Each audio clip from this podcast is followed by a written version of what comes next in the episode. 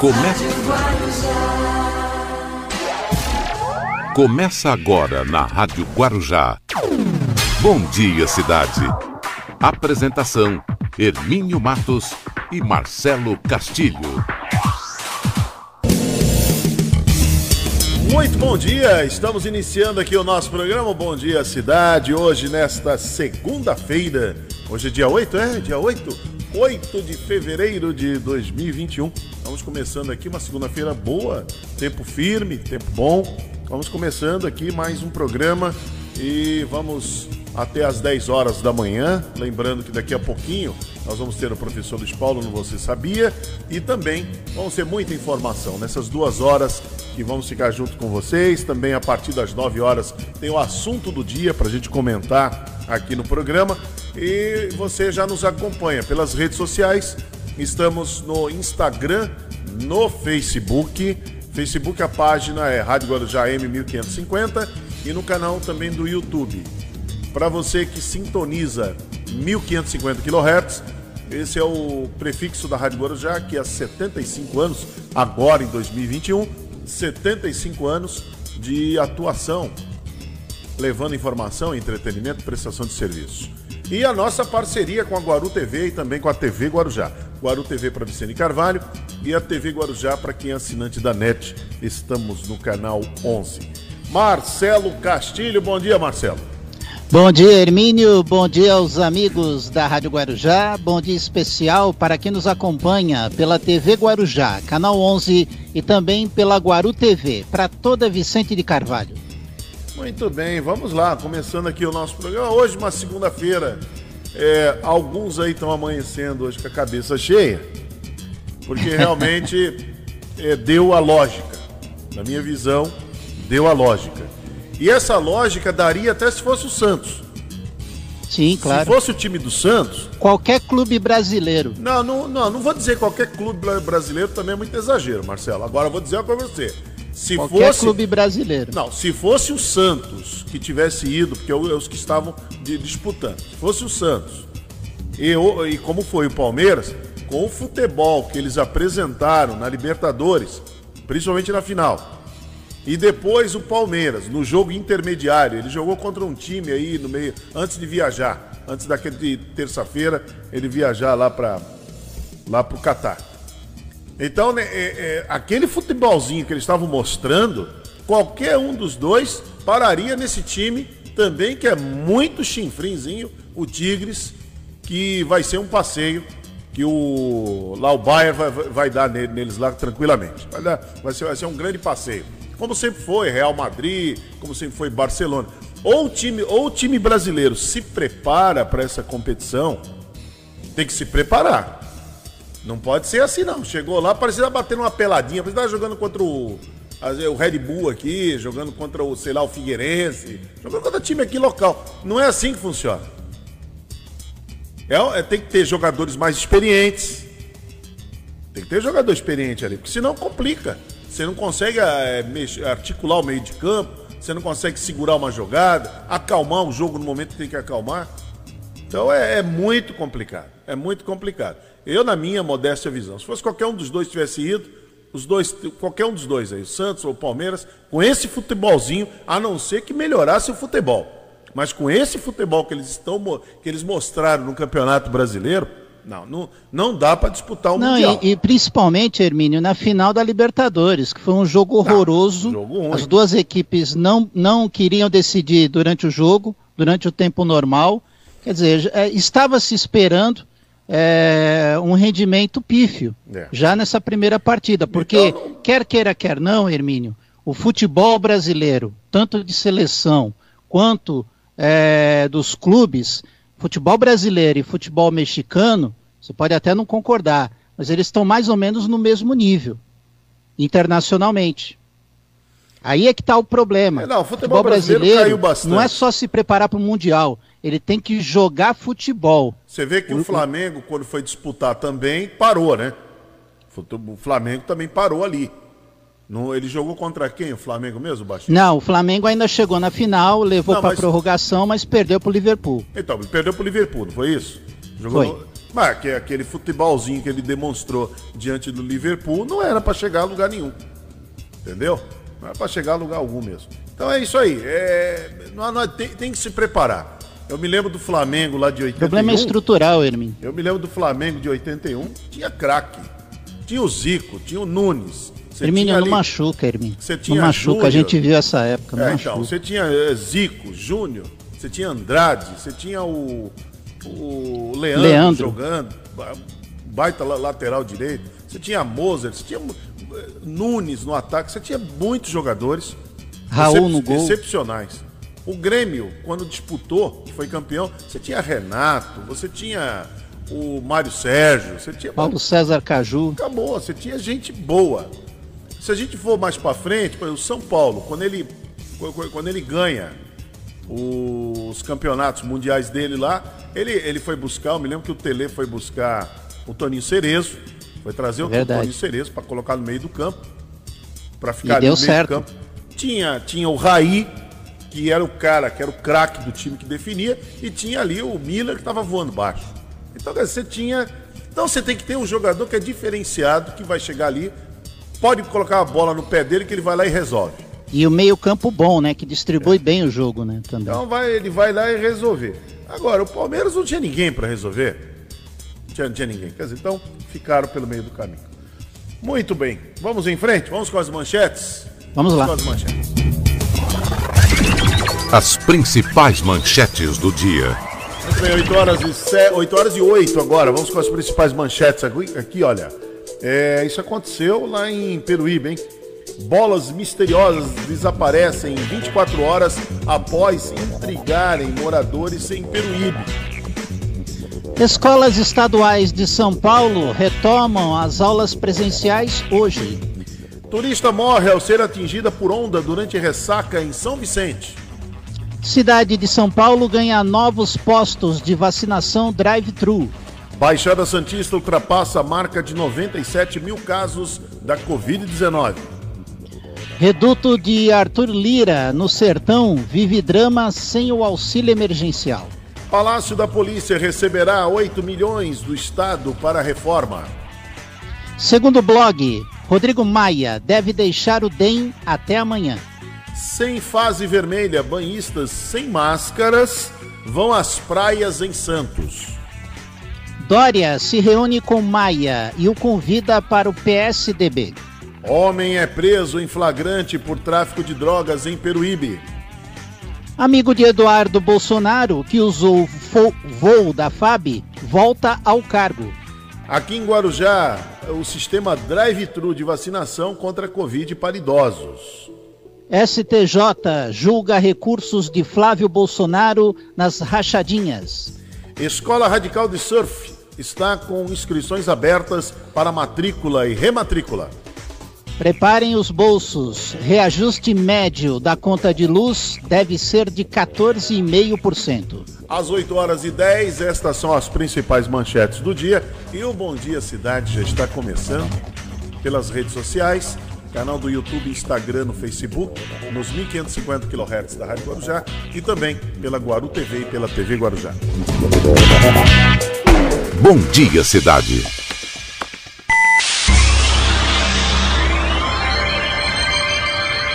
Oferecimento: Móveis e Colchões Fenícia. CRM Centro de Referência Médica de Guarujá. Estamos apresentando Bom Dia Cidade. Muito bem, vamos até às 10 horas da manhã aqui no Bom Dia Cidade. Ó, já está chegando aí o professor Luiz Paulo trazendo Você Sabia? E daqui a pouquinho nós vamos ter uma entrevista, vamos conversar. É importante. Tá, está todo mundo, né? Todo está tomando aí providências. Os, ah, os governos né, tomando providência, o governo do estado também, as prefeituras. Então nós vamos conversar com o secretário executivo de Educação, o Haroldo Correia é, Rocha, que ele vai falar sobre a, o governo do estado de São Paulo criou a Comissão Médica de Educação para orientar as voltas volta às aulas presenciais. Então precisa ter orientação. Né? É o que o, aqui no Guarujá, o prefeito Valdo Suman também já tomou as medidas e o, e o secretário de Educação, Marcelo Nicolau, já tem feito isso. Já está fazendo, está se adiantando. Então precisa ter o acolhimento, precisa ter o, precisa ter o amparo, precisa ter ajuda psicológica. Porque se a gente for aqui fazer uma, um breve relato, que não precisamos de muito esforço para isso, já vai para um ano, hein, Marcelo? Ó, hoje é dia 8, daqui um Verdade. mês, daqui um mês completa um ano.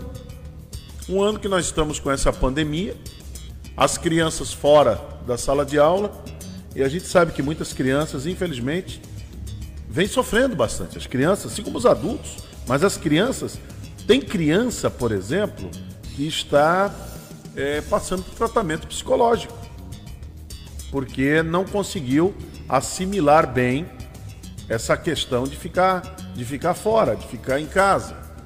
Porque as crianças tinham uma rotina, né? Elas tinham uma rotina. Ia pro colégio tal, todo mundo bonitinho, todo mundo certinho ali. De repente, aí tudo para, aí havia, eu me lembro que quando a gente começou a tratar desse assunto ano passado, eu me lembro que eu conversei até com, conversava com alguns amigos e a gente dizia algo assim, né? Ah, pode ser que dure três meses, né, 90 dias, no máximo quatro meses. Até as coisas se encaixarem, até o vírus parar de circular. Porque qual era a ideia? Você ficava em casa, o vírus deixava de circular, as pessoas não se infectavam, o sistema de saúde não ficava totalmente sobrecarregado e aí poderia se entender melhor como é que o vírus atuava. É, essa era a questão que os ignorantes resolveram distorcer tudo, distorcer tudo. Houve uma grande confusão.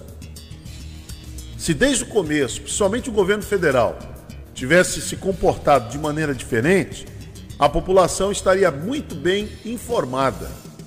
Muito Tivesse bem. abraçado a causa no é, início, né, irmão? É, todo mundo muito bem orientado sobre o que fazer. Então ficou o governo federal, o Jair Bolsonaro, por exemplo, presidente, fazendo um caminho totalmente contrário, e continua até hoje. O presidente da República só se comporta quando ele, quando ele vai às autarquias que ele é obrigado a se comportar. Por exemplo, quando ele vai no Supremo, quando ele vai na Câmara dos Deputados, ele é obrigado a se comportar. Aí ele coloca a máscara, eu, vi, eu já vi ali, teve uma cena, teve uma cena, tem um vídeo que tem uma cena. É, é triste ver que o, que o Brasil tem um presidente da República que se comporta dessa maneira. Aí ele foi, ele foi entrar lá no Supremo, e para entrar no Supremo, como acontece em qualquer lugar, qualquer supermercado, você não tem ali que higienizar as mãos? Sim. Higienizar as mãos. Aí Verifica pessoa, a temperatura, né? É, tem uma pessoa ali que foi higienizar a mão dele. Ele não queria, ele, ele levanta a mão, ele faz assim como que não queria, e dizendo para a pessoa que estava. Ele fizeram uma leitura labial dele, dizendo que ele estava imune. Mas não interessa.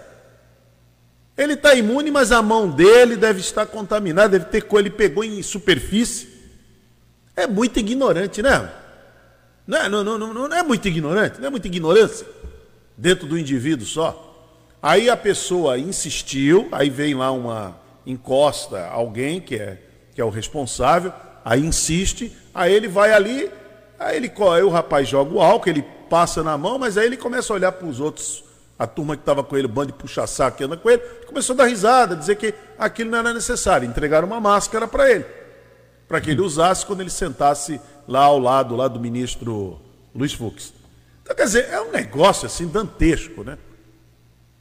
É um Sabe o que é engraçado, Hermínio? O governo federal, que agora está fazendo até campanha para vacinação, é, você percebe que a estrutura do governo federal ela começa a fazer essa campanha, mas o próprio presidente ainda não se conscientizou disso. Não, ele vai na contramão. Ele vai. A é. live, teve uma live que ele fez agora, acho que foi na última quinta-feira.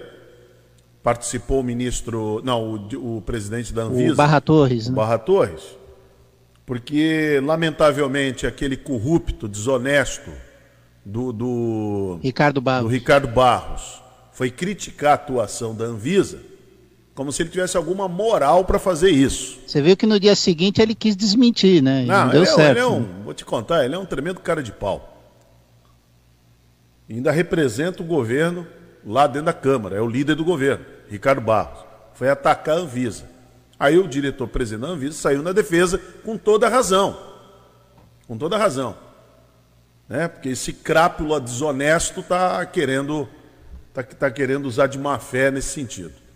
Você vê que o Barra Torres, né, a, o, eles conseguiram no Senado é, fazer com que a Anvisa reduzisse o prazo de 10 para 5 dias para avaliar as vacinas, né?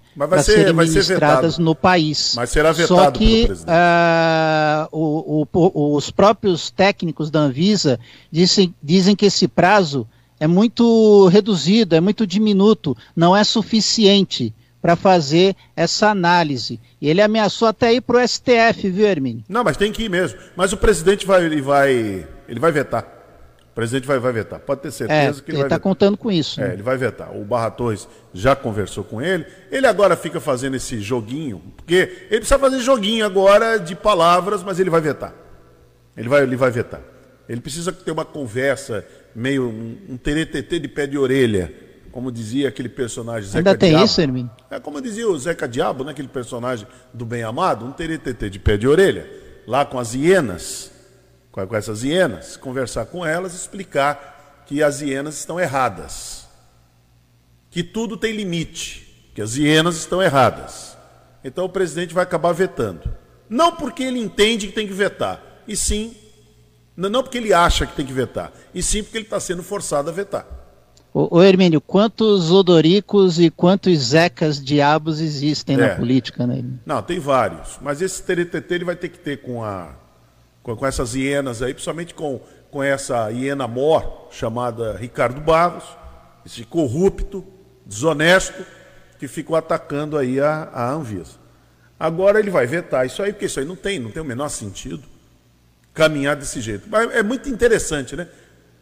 Para autorizar a Coronavac, o Ricardo Barros não levantou a bandeira. É verdade. Né?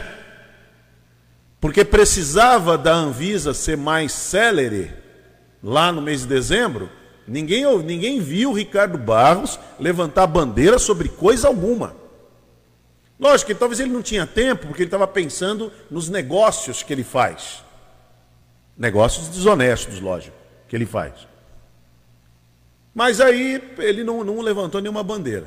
Mas voltando à questão aí do, do que eu trouxe o assunto do almirante eh, Barra Torres, junto ao presidente, então ali você vê que ficou constrangedor, até eu falei para você, eu falei, olha, eu acho que eu vou ganhar essa. Se eu fizesse a aposta contigo e com o Baixinho, porque o Barra Torres cobrou o presidente para ele ser vacinado. Ele até disse que vai na vacinação. Mas não garantiu que vai ser vacinado. Eu acho que ele vai se vacinar. Eu acho que ele Hermínio, vai. você vai na vacinação e não vai ser vacinado. Eu acho que ele vai se vacinar. feio para o presidente. Né? Ele vai se vacinar. Eu acho que o presidente vai. Toda aquela conversa que ele falou lá em novembro, entendeu? não me vai. Não, não vou, não vou, não, o povo não é cobaia, esse papo furado todo, né? Que joga para torcida. Ele vai, ó, e detalhe, vai usar a Coronavac, hein? Aí eu vou, ó, aí eu que eu quero ganhar um almoço aí. Presidente Será, Hermin? Jair Bolsonaro vai tomar vacina Coronavac. Porque o Barra Torres, ele falou assim: Presidente, eu vou me vacinar quando chegar a minha vez e vou me vacinar com a vacina que tiver no momento. E a única vacina que vai ter no momento é a Coronavac. Tá certo? Acabou. É simples assim. Então vai ser a Coronavac. Bom, fala em, em Covid-19, a Baixada Santista é, ultrapassou a marca de 97 mil casos da Covid-19 ao registrar 308 confirmações da doença neste domingo. Nesse domingo. Ah, agora, o que também trouxe a atenção, que após a decisão do governo do estado de suspender a fase vermelha do Plano São Paulo durante os fins de semana, aí é que está, né? Aí o brasileiro revela a sua, a sua real faceta, né? Mostra a sua cara. Centenas de banhistas foram às praias, principalmente em Santos, Vamos botar as imagens aí, Alex. Põe as imagens aí pro povo ver. Olha o povo na praia. Olha lá. Tem um cidadão lá de máscara, o restante não. Olha lá. Se você der uma olhada geral, a maioria tá Parecia a festa do Arthur Lira, Hermin. É, olha lá. O pessoal tudo sem máscara. Olha lá, essa foto e Nossa. mostra mais ainda. Então é isso aí. O pessoal foi à praia, foi se aglomerar mesmo e foram aproveitar e foram fazer isso aí. Lamentável, lamentável mesmo é, essa, essa situação, lamentável essa postura do, do brasileiro, né?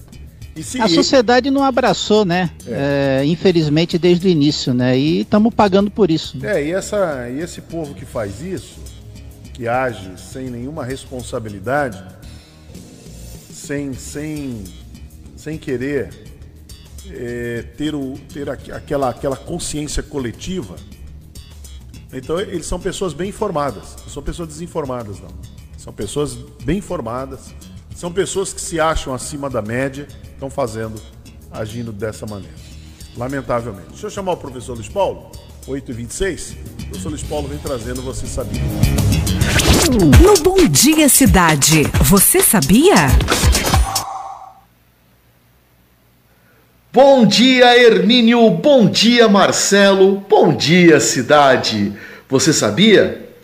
Bom, o nome da cidade de Guarujá às vezes gera alguma controvérsia, nós temos algumas situações, mas o que quer dizer Guarujá? Tem gente que fala que é ninhal de é, sapos, tem gente que fala que tem a ver com cipó, nada disso. Guarujá é uma corruptela que vem do tupi de uma expressão gu-a-iã. Gu-a-iã quer dizer passagem de lado a outro.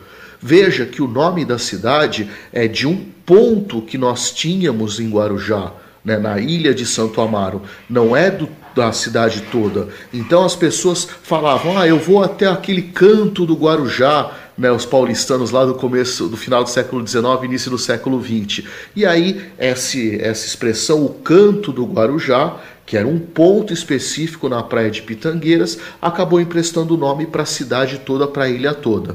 Mas Gu a Ian é passagem de lado a outro. Onde é hoje o edifício sobre as, sobre as ondas, nós tínhamos uma passagem que você não precisava subir o morro do Pitiu nem molhar as pernas na, na praia, na, no mar. Você conseguia passar pelas pedras e acessar da praia de Pitangueiras até a praia das Astúrias sem é, é, se molhar ou subir o morro. Então a passagem de lado a outro era aí o gu a ian. E aí, o português é, falando gu a ian, que isso é uma expressão tupi, era difícil para ele, né? Gu a ian, gu a ian. E aí o português, com seu sotaque, com seu jeito de falar com a boca fechadinha, né? acabou por falar guarujá. É muito mais fácil Guaiá, Guaiá, Burjá, Burjá. Acabou por ficarmos no Guarujá. É a curiosidade que move o mundo bem. Sempre os portugueses. É. Esse Luiz Paulo, quer dizer que os é. Nossos buca, patrícios. Que boca fechadinha. É, é Guiaian, aí ficou Guarujá. É igual Bertioga, né? Ele já explicou aqui pra nós, né? Era. Briqui, briquioca, né? Briquioca. Aí o português... Não, a pronúncia só o Luiz Paulo é, sabe falar. Era briquioca. Aí Aí o português fala que fichadinha, aí ficou bertioga, bertioga, bertioga, bertioga, aí ficou bertioga. Eu acho muito gozado o Luiz Paulo fazer isso aí, viu? É legal, muito bom. Ele é explica, que nem né? Peruíbe também, né? É, Peruíbe. Aí até formar a palavra Peruíbe. Aí, é. Aí é duro, hein? Mas tá bom. É. Olha, só passar aqui para os nossos amigos que estão nos acompanhando que a vacinação para os idosos, o calendário já está aqui em Guarujá.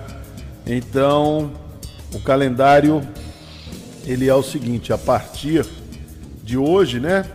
Quem tem 90 anos, quem tem 90 anos ou mais, né? Então a partir de hoje. A partir do dia 15, quem tem 80, de 85 a 89. Então hoje, a partir de hoje, é de 90 anos ou mais. A partir do dia 15 agora de fevereiro, 85 a 89. Então, uh, onde está se concentrando a vacinação? Lá, nos, lá na USAFA do Jardim dos Pássaros, é rua Rouxinol, número 25. O atendimento é das 8 às 5 da tarde. E o drive-thru, que também tem, o idoso não tem como se, se locomover, é mais cômodo dentro do carro, então das 9 às 3 da tarde, tá? Então é importante. Daqui a pouco eu vou colocar aí para vocês aí a, o bannerzinho, para vocês verem quem está vendo a gente pelas redes sociais, também pela TV, vocês acompanharem aí o, o local de vacinação aqui no, no, no Guarujá.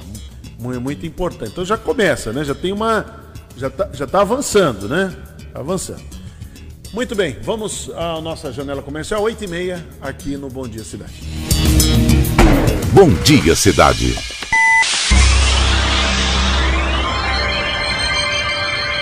Oferecimento: Móveis e Colchões Fenícia.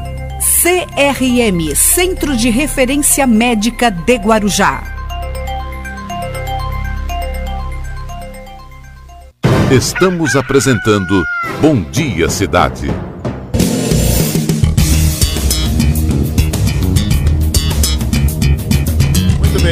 Até às 10 horas da manhã aqui no Bom Dia Cidade. Olha, 8h32 agora, o Fernando Santos, o repórter Fernando Santos, ele conversou, ele foi acompanhar aí a fiscalização nos quiosques e carrinhos de praia.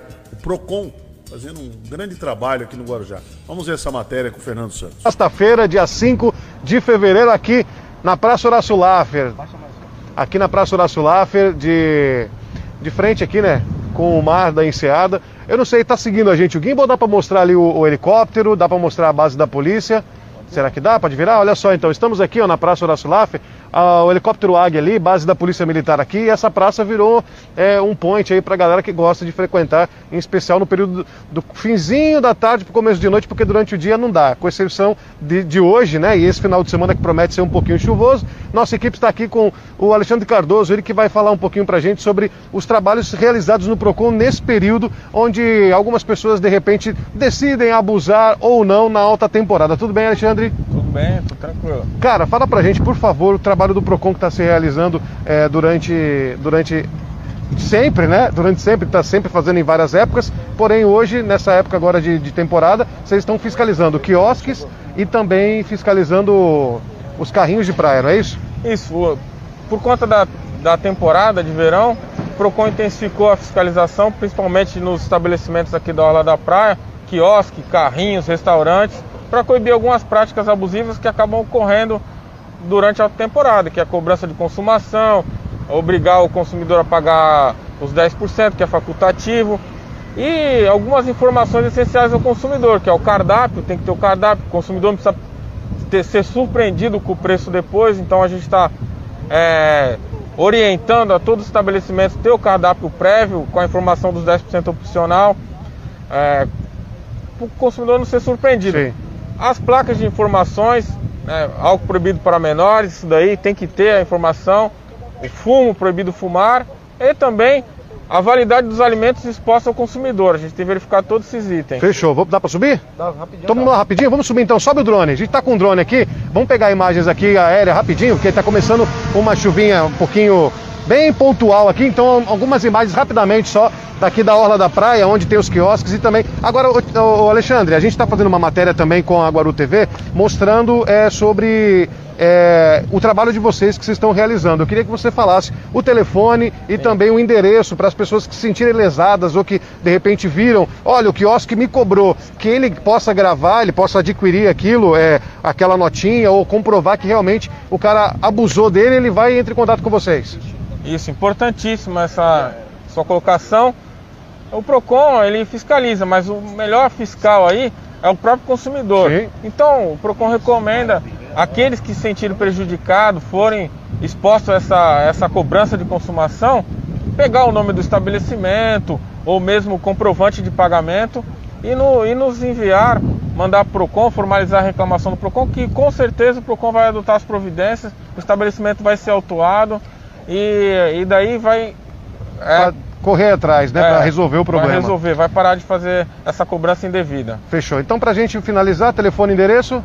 Procon, Avenida Mar de Barros, 218. A gente atende nos telefones 3355-6648, 3355-1232. Alexandre, muito obrigado. Conte sempre com a Guaru TV e a Guaru TV está aí junto com vocês para poder, para que a população não seja lesada e que possa adquirir o seu direito. Muito obrigado, viu? Eu que agradeço a oportunidade de divulgar os trabalhos do PROCON e à disposição aí para ajudar a população.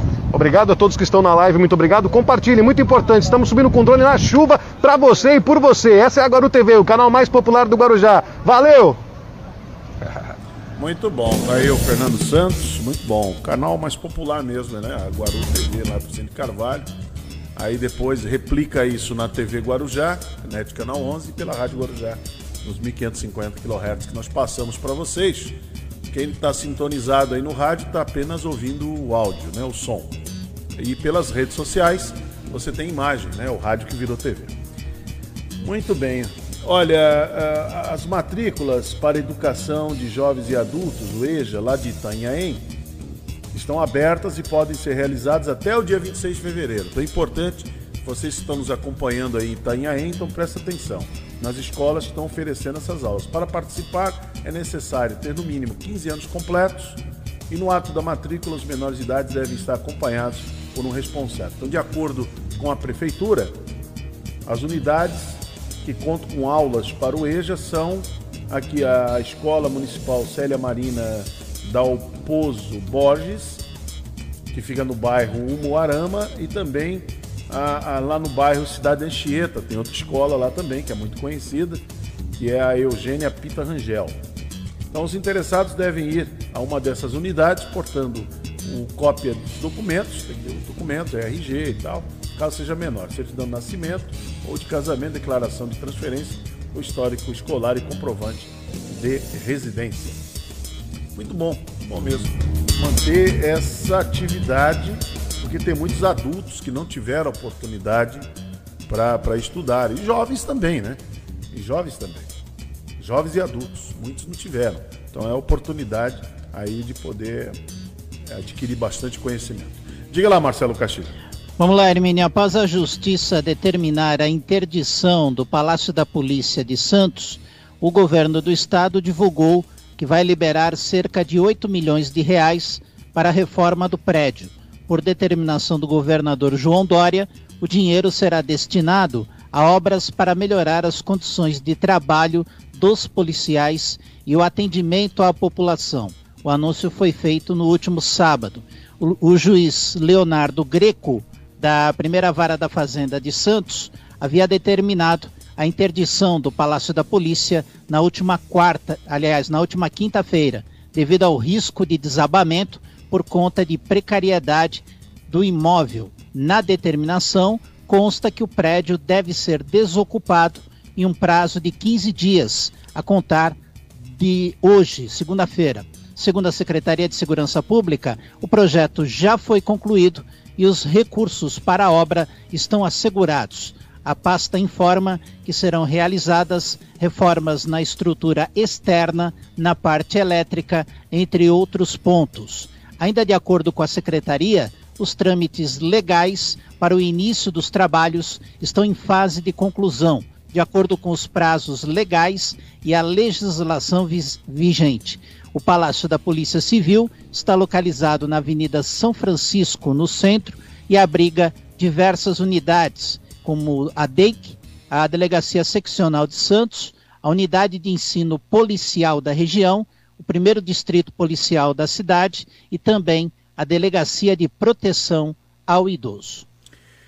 Olha, e o bairro do Areia Branca será o primeiro bairro de Santos dotado de ruas compartilhadas, que são niveladas para o trânsito conjunto de pedestres, ciclistas e motoristas, orientados por sinalização de solo e também de placas. A novidade foi anunciada a todos os moradores neste último sábado, durante uma vistoria técnica do programa Viva o Bairro. 8h40, faltando 20 minutos para as 9 horas da manhã. Bom dia, cidade.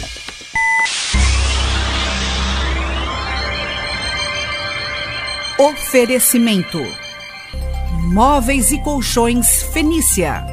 CRM Centro de Referência Médica de Guarujá.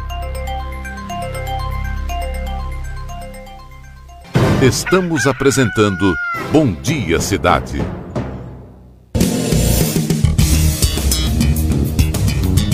Muito bem, muito bem. Vamos até às 10 horas da manhã, Marcelo. E você sabe que a cidade de Bertioga está informando aqui que os carnês de IPTU não, de, de ISS podem ser acessados do site da prefeitura.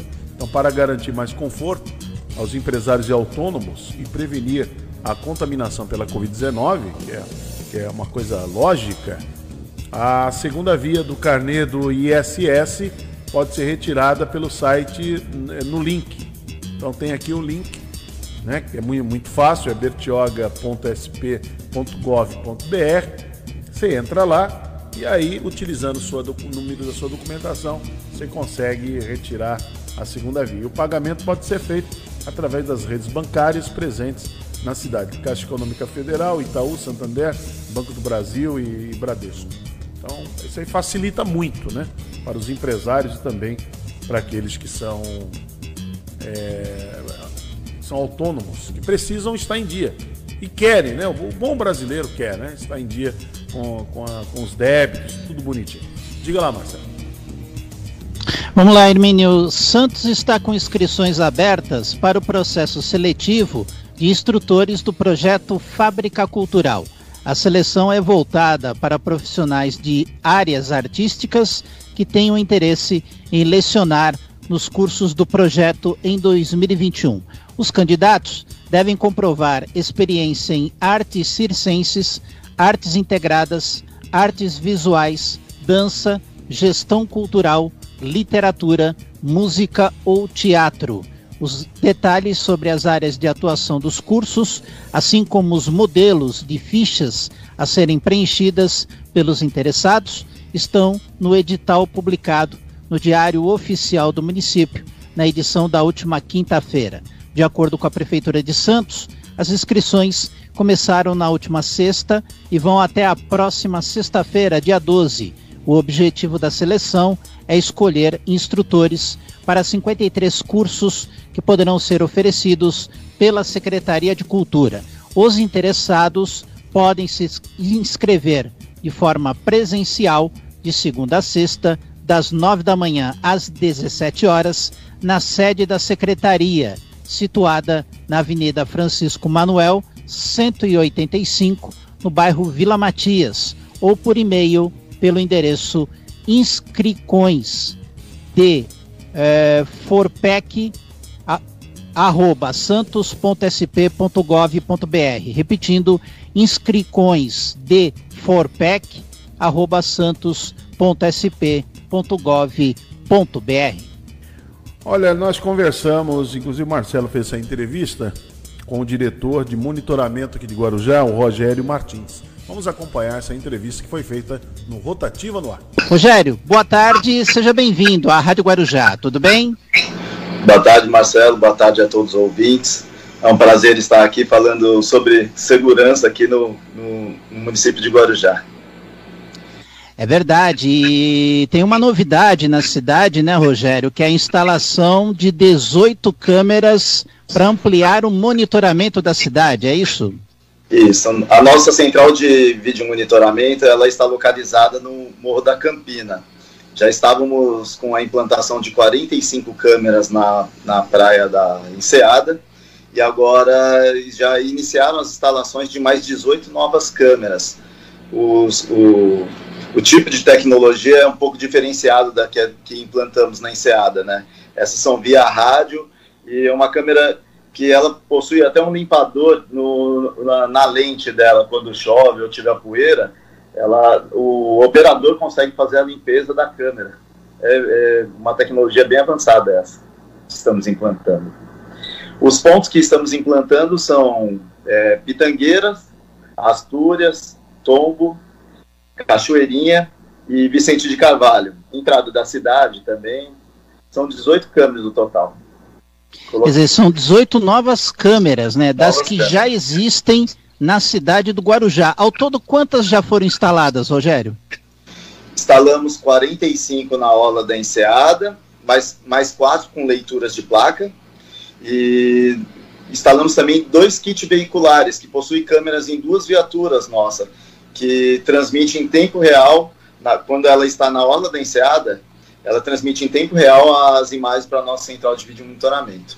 Então, são 51 câmeras, com essas novas 18, estaremos com 69 câmeras inicial, é, temos outros projetos também, né? Temos projetos para Perequê, Santa Cruz Navegantes, Vicente de Carvalho, Santa Rosa. Todo, agora nós estamos fazendo projetos de segurança por bairros. Então, assim que tiver disponibilidade e, e recurso, estaremos implantando câmeras em todo, todas as regiões da cidade. Ou, ou seja, mais ou menos 1.700 câmeras, é isso, Rogério? É isso. Temos mil e, é, aproximadamente 1.600 câmeras em próprios públicos, e mais essas 69 que, que já vamos entregar agora em fevereiro, é, e, e, temos projetos futuros, né? Eu acabei de sair de uma reunião que estávamos vendo uma tecnologia com drones para nossa para verificar é, desmoronamento, essas, é, desabamento, para atender as regiões onde o, a pessoa física não consegue chegar nas proximidades. E o drone vai, se, se adquirir, vai, vai ser uma grande valia para nós. Quer dizer, não é, não é uma, uma tecnologia só para defesa civil, pode ajudar em outros setores, é isso? Sim, sim. É, defesa civil, vai ajudar a Guarda Civil Municipal, a Força Tarefa também, todas as diretorias ligadas à nossa, nossa Secretaria de Segurança, a gente vai estar contemplando, se possível, né? Rogério, agora qual a novidade nessa nova tecnologia, nessas câmeras que estão sendo instaladas ao longo da cidade? Que tipo de tecnologia? Parece que tem novidade, né, com relação a essa tecnologia, né? Sim, essas câmeras elas elas elas conseguem monitorar no período noturno também, é, de forma clara, né? O lux que nós chamamos, eu não vou ser muito técnico, porque os ouvintes precisam entender o que, que a gente está tá dizendo. Então, é, consegue, é, às vezes pode estar um breu, uma chuva, neblina, a câmera ela tem uma resolução muito boa para a gente... Entrou uma ligação aqui.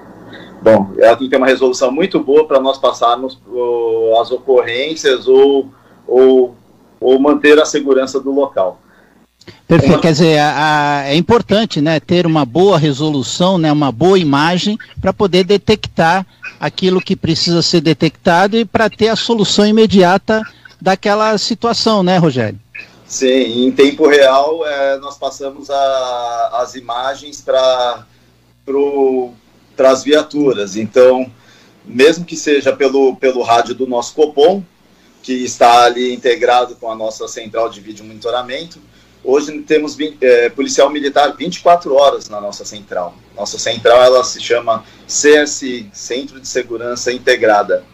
Contamos é, a, com apoio de todos os órgãos da prefeitura, onde 153 é um quem atende a Guarda Civil Municipal. 24 horas esse telefone funcionando para emergência ou informações. Agora, essa central, ela recebe todas essas imagens, né? E ela também comporta também outros setores, né? Como o transporte público e também o monitoramento do trânsito, né? Sim, tem o, o recebemos também recentemente seis câmeras que é voltada ao trânsito na nossa central de vídeo monitoramento. Elas são em várias áreas da cidade, né?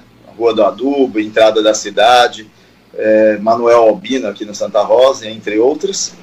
E, e, o transporte público, temos um monitoramento que, é o, que era da diretoria de transporte público, que hoje elas estão integradas ao trânsito, e conseguimos monitorar os, todos os, os ônibus em tempo real. Então, qualquer anormalidade que venha acontecer, já dispara um aviso na tela e o operador que está lá e, identifica e e informa quem de direito. Aqui na Rádio Guarujá estamos entrevistando aqui no Rotativa no Ar desta terça-feira, Rogério Martins Pereira, ele que é o diretor de monitoramento e análise de informações de Guarujá, aqui nos 1550, você também conferindo esta entrevista pelo nosso, pelas redes sociais, em especial pelo Facebook, Rádio Guarujá AM 1550. É, é 24 horas por dia esse monitoramento, Rogério? 24 horas por dia. Temos policial militar, guarda civil e onde aciona outros órgãos da prefeitura também, como fiscalização, defesa civil, corregedoria, entre outros. Perfeito. E, e, esse sistema também possui câmeras de reconhecimento facial, é isso? Sim. É, temos licença para algumas câmeras, não são todas as câmeras que estão com, com essa licença. Inicialmente começamos com, com duas, para ver se, é, se a, seria aprovado. Realmente o sistema tem dado muita, muita repercussão quanto a isso, né? Pois as pessoas pensam que é só para pessoas que estão sendo procuradas. Não, pessoas desaparecidas também podem ser alimentadas no sistema e caso uma das câmeras que estejam com, essa, com esse sistema verificar, ela já usa na tela. Mas ela tem que estar cadastrada no nosso banco de dados. Atualmente estamos em conversa com a Polícia Civil para fazer essa integração com o sistema do banco de dados deles, para poder alimentar o nosso sistema. Perfeito. E também tem tecnologia, uma espécie de um kit para facilitar o trabalho da Guarda Civil Municipal, né, Rogério? Sim, é o kit veicular. É, são embarcados em duas viaturas, hoje da Guarda Civil, onde te, possui uma câmera no que tudo que, que monitora na, na, na frente do veículo é gravado, né, com áudio e vídeo, e, e, e tem um tablet onde na Praia da Enseada são várias antenas de Wi-Fi que nossa viatura, ao encostar ou passar por elas, consegue receber em tempo real as imagens de toda a cidade. Se tiver algum disparo, leitura de placa, também a viatura consegue receber. Rogério, é, há uma programação, já tem várias câmeras, né, várias tecnologias para facilitar aí o trabalho das autoridades do Poder Público de Guarujá. Existe uma programação de ampliação dessa tecnologia, Rogério? Sim. É, nós contamos com um banco de projetos, no qual chamamos na nossa diretoria, para que quando tem um é, verba é, que a gente consegue trazer recursos de fora, nós precisamos de projetos. Então, ali nós temos um banco de projetos, tem aproximadamente 10 projetos, onde estará é, incluído todos os bairros. Uma novidade também é que praia, da Praia da Enseada até o Pernambuco, passando o Acapulco, nós estaremos também contemplando com 50 câmeras ligado por fibra ótica na nossa central de vídeo monitoramento. Isso ainda está em, tá em conversa, mas é o, acho que é o próximo projeto que será é, de, de grande valia aqui para nossa cidade. Rogério, eu quero agradecer sua participação aqui no Rotativa no Ar desta terça-feira, aqui na programação da Rádio Guarujá. Muito obrigado. Eu que agradeço. Caso estamos à disposição, se a municipalidade precisar de, de qualquer atendimento, só fazer contato com o 53, que atende 24 horas por dia. Muito obrigado. Um abraço. Muito bem, saiu o Rogério Martins, que deu entrevista no Rotativa no Ar, muito bom. Né? O monitoramento aqui na cidade do Guarujá é importante. Todas as cidades deveriam é, se preocupar muito com isso, né? Monitorar, ter câmeras, ter, ter todo esse investimento tecnológico. Facilita muito e gera aquela sensação de segurança, mas uma sensação verdadeira, né? não aquela falsa sensação onde tem uma câmera lá, todo mundo vê a câmera, mas ninguém sabe que está funcionando. Não, tem que ter uma central de monitoramento, tudo funcionando adequadamente, né, com bons profissionais, como o Rogério explicou aí. Isso é, isso é fundamental. Diga lá, Marcelo Castilho.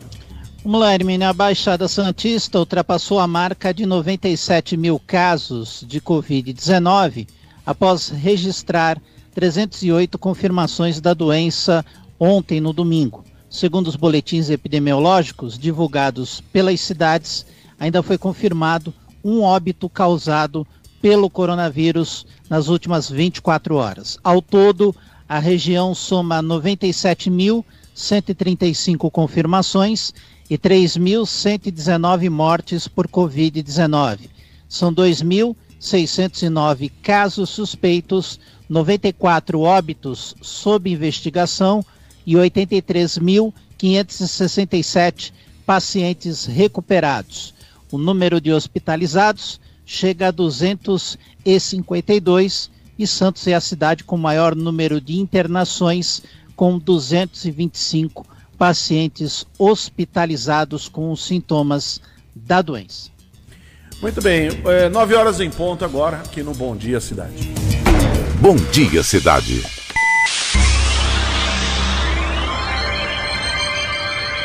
Oferecimento: Móveis e Colchões Fenícia.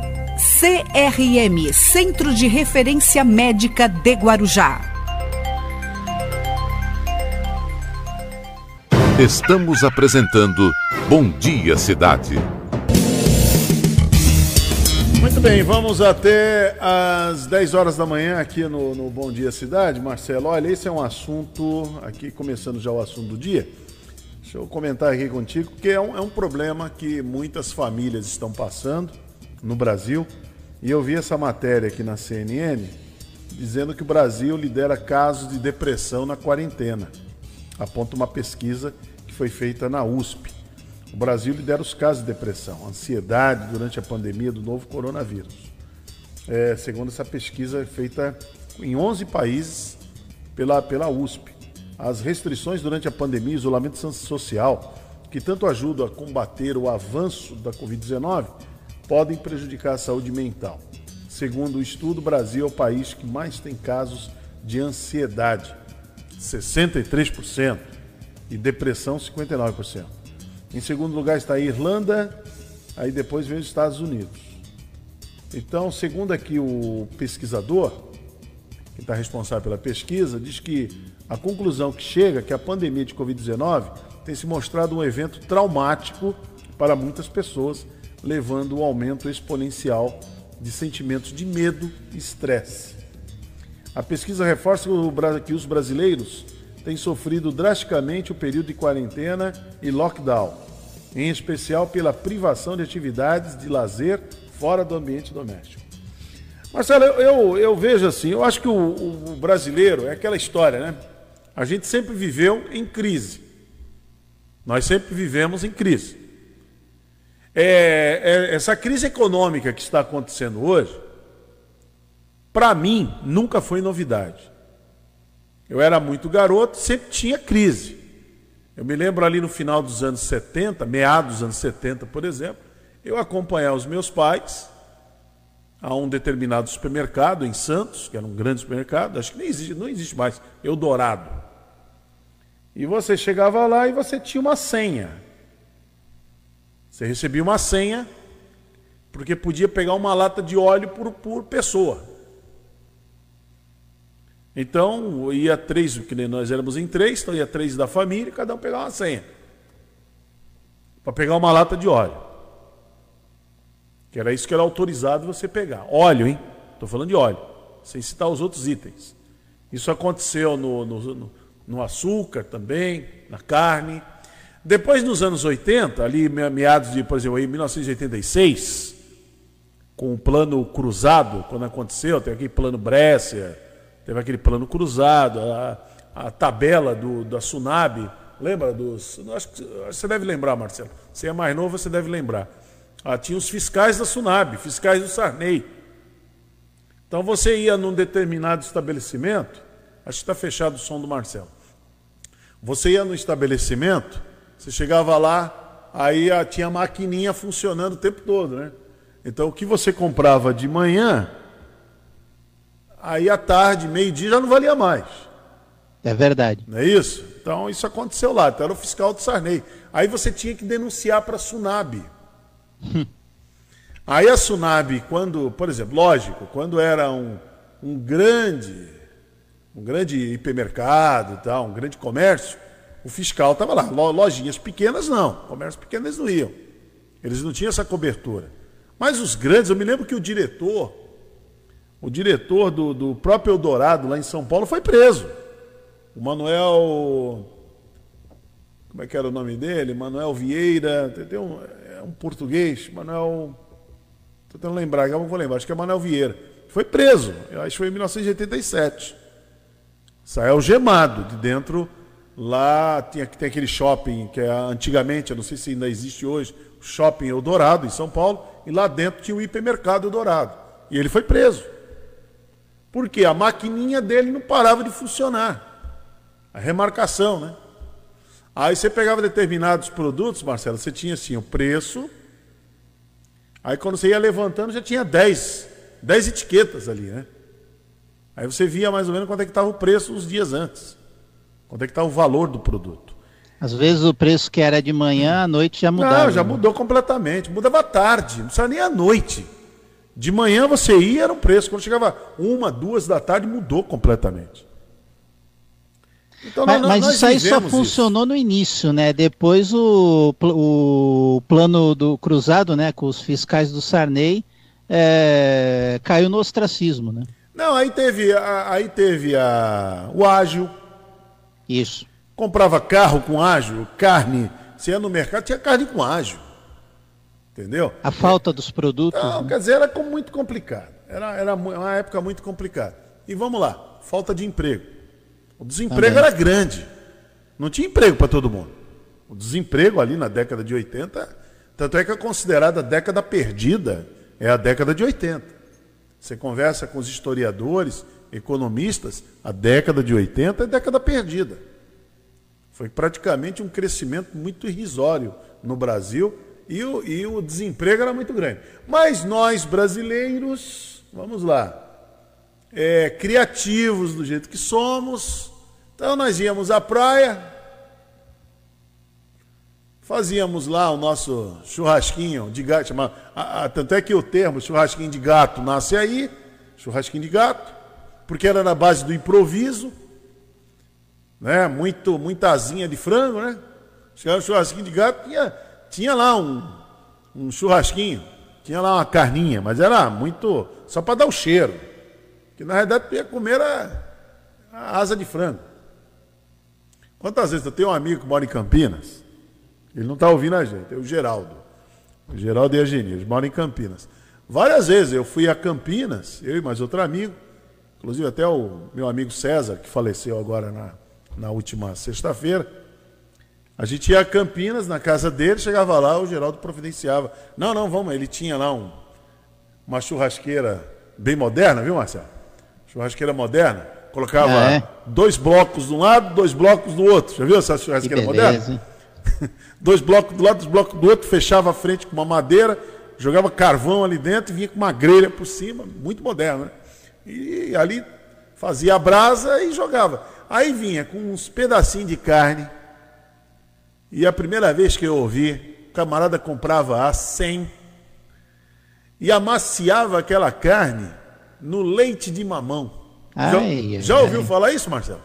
Não, nunca ouvi. Nunca ouviu falar? Nunca ouvi. Acho que alguém que estiver nos assistindo aí pelas TVs, ou pelo rádio mesmo, pelas redes sociais, vai saber disso. Você pega leite de mamão verde, mamão verde ali, aquela. Sai, aquela. Quando você risca ali o mamão verde, não, não hum. sai uma secreção ali, um, né, um leite, né? É um leitinho. Então aquilo, você batia aquilo e aquilo você jogava na carne. Vai ter que ser uma mão verde. Aí você jogava na carne. Aí a carne ela fica quase, quase desmanchando.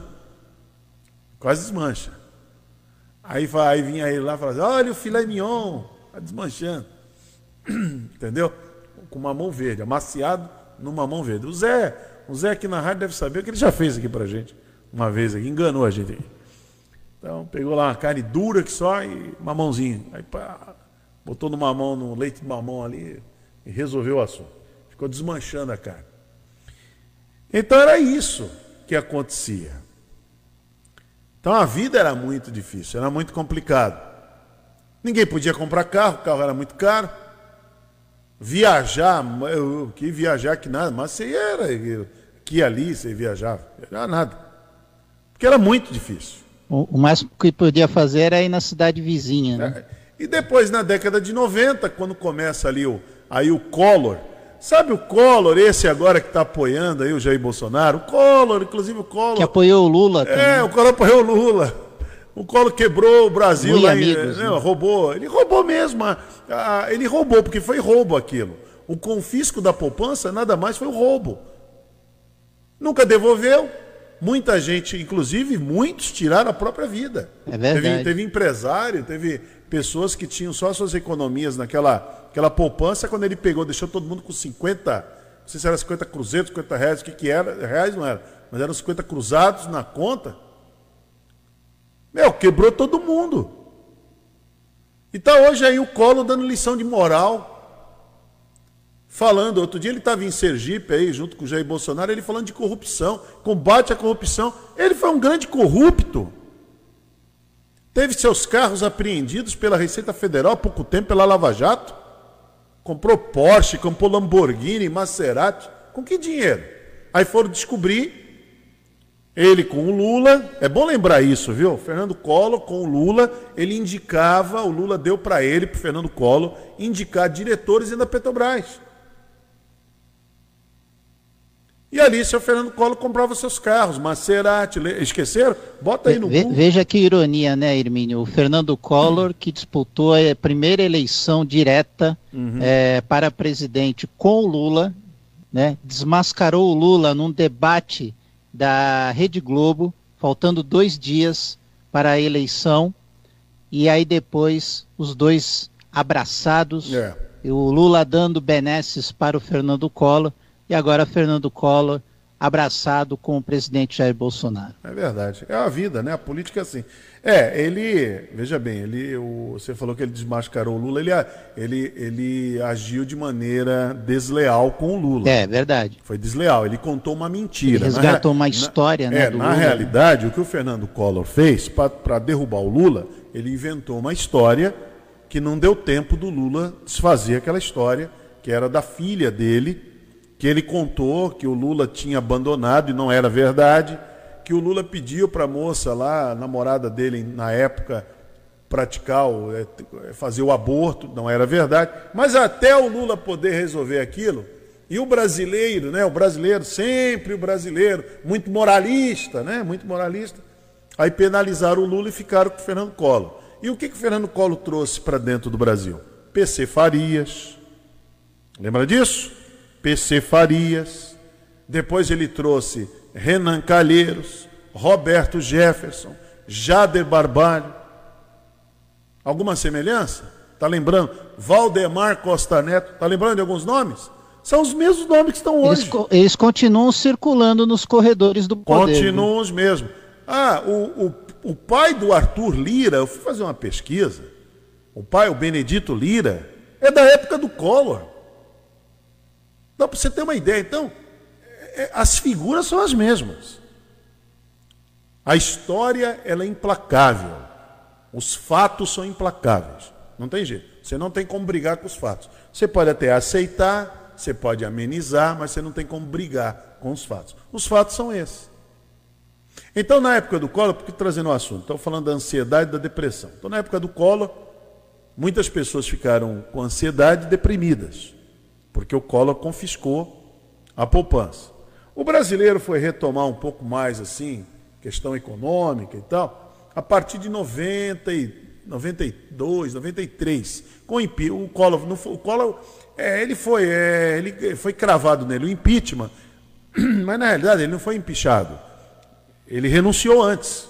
É verdade. O processo continuou porque os deputados são muito cara de pau. São muito. Aquele IBS. É, é mais ou memenos o que estão fazendo é, com o Trump, viu? Nos Estados ah, Unidos. É, não, mas aqui no Brasil é demais. Aí você vê que o, é o que fizeram com a Dilma, por exemplo. É o que fizeram com a Dilma. Os caras são muito cara de pau. Ele renunciou, o processo tinha que parar ali. Nós eles continuaram. Tanto é que o Collor é inocentado no processo do impeachment. Entendeu? No processo do impeachment, ele é inocentado. Porque ele não cometeu crime para impeachment. O grande crime do, do Collor foi a arrogância dele, a prepotência. Esse foi o grande crime que as hienas não perdoaram. Foi isso que aconteceu. Aí, a partir de 94, com a. Até um pouco antes, porque teve ali o plano Cruz, o plano real, que o Fernando Henrique, junto com uma equipe muito grande, no governo do Itamar Franco, introduz o plano real. Em 94, Fernando Henrique ganha a eleição, se elege presidente. Aí o brasileiro começou até um pouquinho, mas parece que começou a equilibrar um pouco. Tinha uma crise muito grande ainda. A partir de 98 também teve uma crise muito séria em 97, 98, mas nada parecida com essa agora, viu, Marcelo? Essa agora tem um ingrediente que é mais complicado. Além de toda a crise econômica, você tem uma crise sanitária. Nós temos aí a pandemia e o coronavírus. Então, quer dizer, o, brasileiro não está acostumado. Ele está acostumado a viver com crise.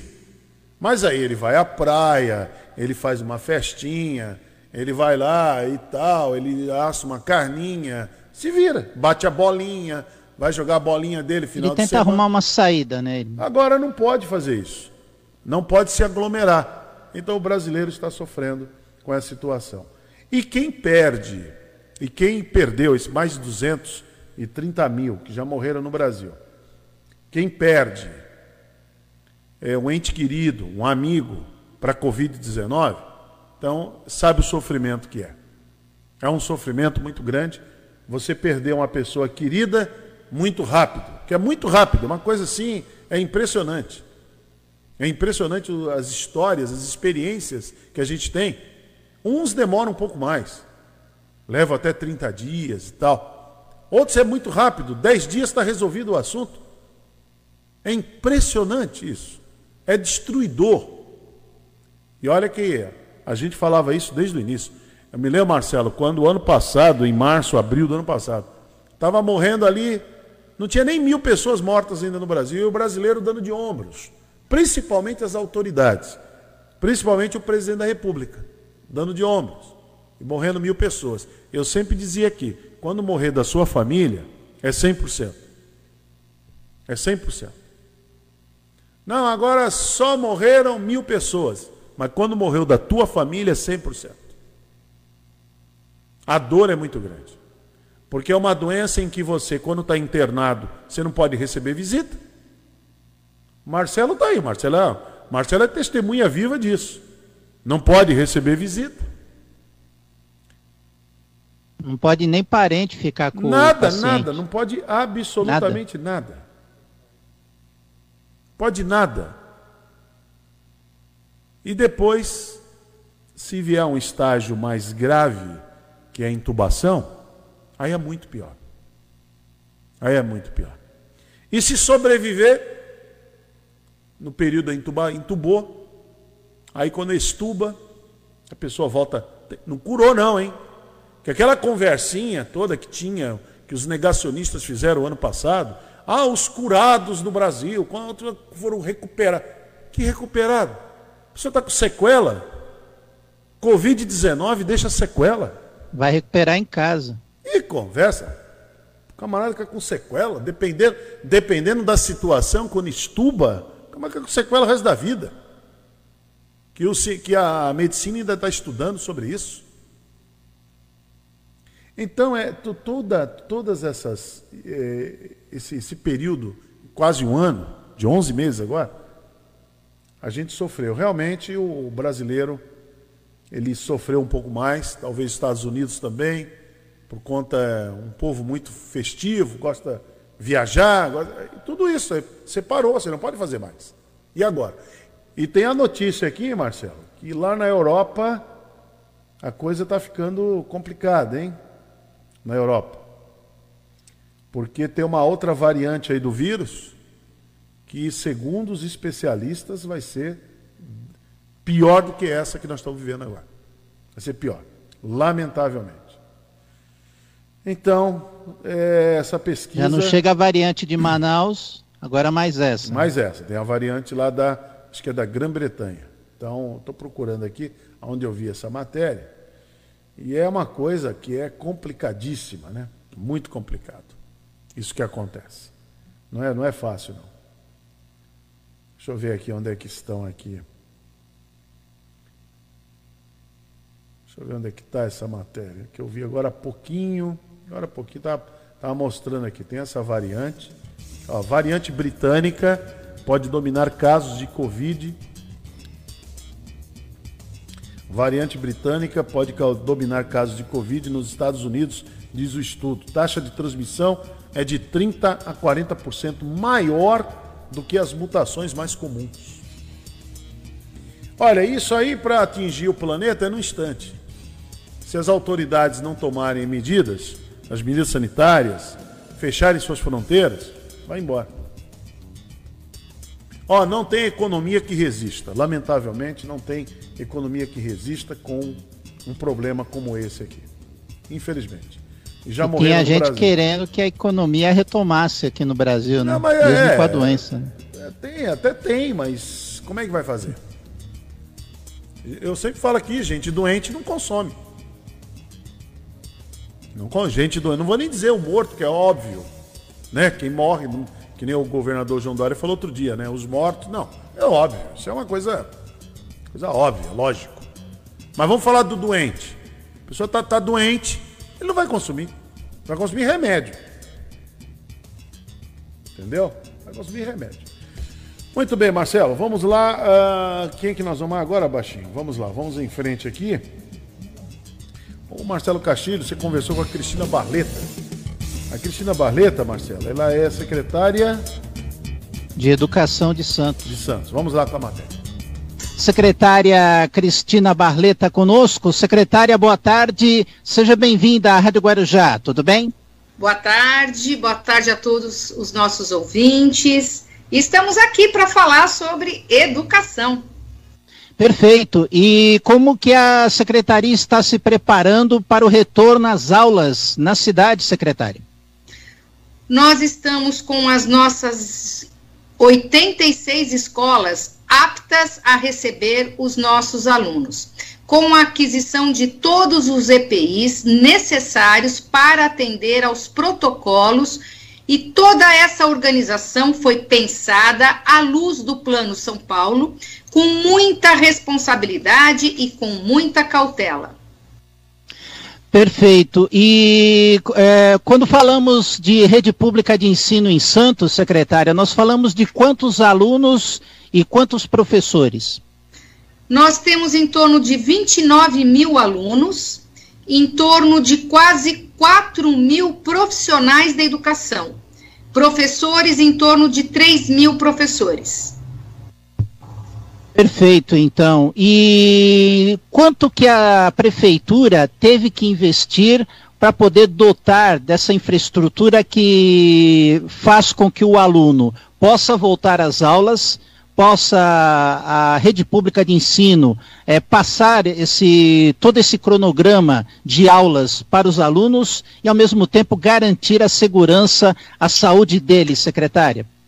Então, nós fizemos a aquisição de máscaras. Nós vamos distribuir nesse primeiro momento quatro máscaras para os nossos alunos, três máscaras para os profissionais da educação que atuam dentro desse espaço escolar, álcool gel, é, termômetro, tapete sanitizante, sabonete líquido, papel toalha e o mais importante de tudo é o plano de sinalização interno dentro da unidade escolar. Então, desde a hora que esse aluno pisa na escola, ele tem a, a é, o direcionamento dos espaços até chegar à sua sala de aula, aonde tem todo um mobiliário adequado para garantir o afastamento de um metro e meio, no mínimo, nas áreas externas, no refeitório, os banheiros a higienização desses banheiros a cada duas horas, a formação desses profissionais que atuam na escola. Desde o dia 18 de janeiro,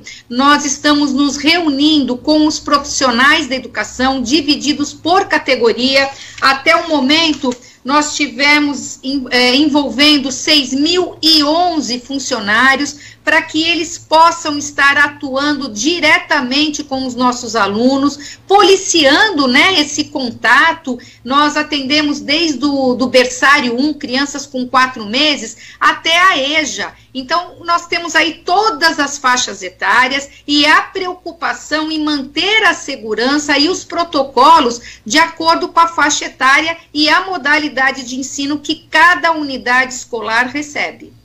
Ou seja, todos os alunos dos anos letivos e também a creche também já vão retornar ao mesmo tempo, é isso, secretário? Não, na verdade, nós retornamos primeiro a partir do dia 8 com os alunos do Fundamental 1 é, pré-escola, né, que é um ensino obrigatório, a pré-escola, é, ensino fundamental 1, ensino fundamental 2 e a EJA.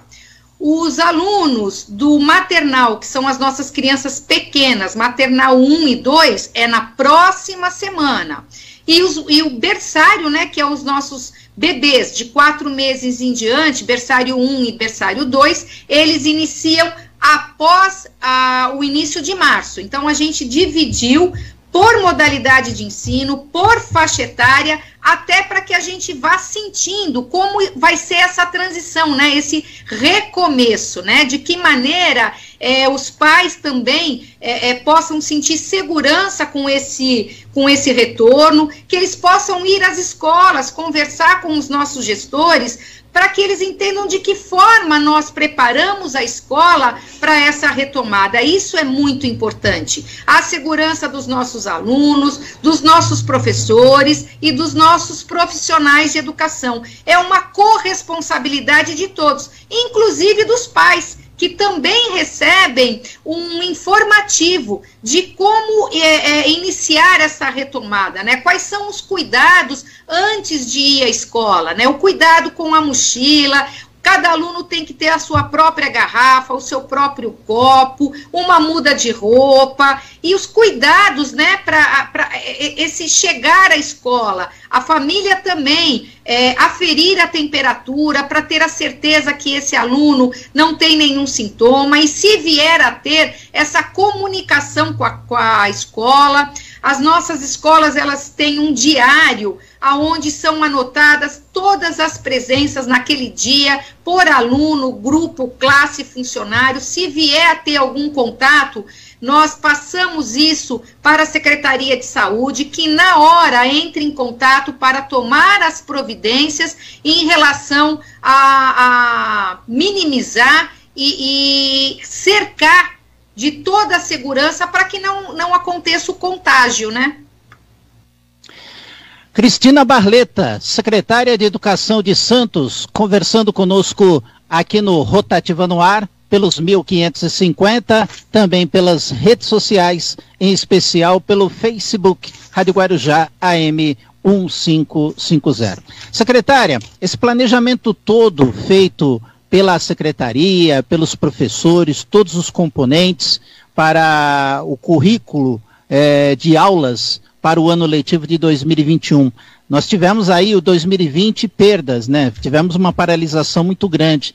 A secretária tem, teme alguma perda é, ou esse planejamento pode equilibrar é, esse tempo todo em que a escola esteve parada, secretária? Então, pensando nisso, né, é claro que nós em 2020 não pudemos tra trabalhar é, todos os conteúdos. Nós tivemos aí a, é, priorizando é, habilidades e competências essenciais. E pensando nisso, a importância da formação nessa última semana de janeiro com os nossos professores. Santos tem o seu currículo próprio, currículo Santista, à luz do currículo paulista e da BNCC, da Base Nacional Comum Curricular. Então, nós temos aí um trabalho, um desafio muito grande para que esse currículo, os conteúdos que não foram, é, é, de, não foram possíveis ser trabalhados durante 2020, que possa estar integrado no currículo de 2021,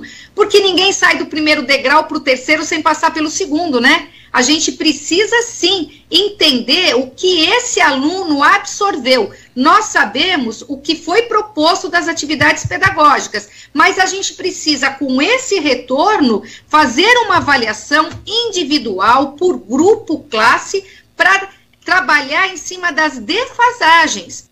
Não são todos os alunos que têm a condição de adaptação ao ensino remoto, ou mesmo ao material impresso que foi retirado muitos alunos não têm o entendimento, porque cada aluno tem o seu tempo de aprender. E a gente sabe que nada substitui a presença física do professor.